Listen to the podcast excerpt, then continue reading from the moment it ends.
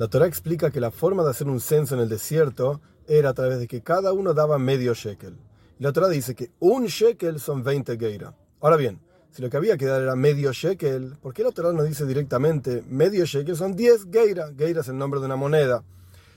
¿Por qué dice que son 20 geira y solamente hay que dar medio shekel? Porque en la práctica, cada uno de nosotros somos medio shekel nada más. Somos la mitad de una cuestión. Estos 10 geira que representan el medio shekel son las 10 cualidades del alma. Cuando nosotros nos vinculamos a Dios con cada una de nuestras cualidades del alma, damos, por así decir, nuestro medio shekel, entonces Dios da su mitad. Y así completando y haciendo pleno a cada uno de nosotros. Entonces, cada uno de nosotros en la práctica somos una mitad. Medio shekel. Cuando nos conectamos a Dios, entonces llegamos a nuestra propia plenitud y ahí un shekel completo.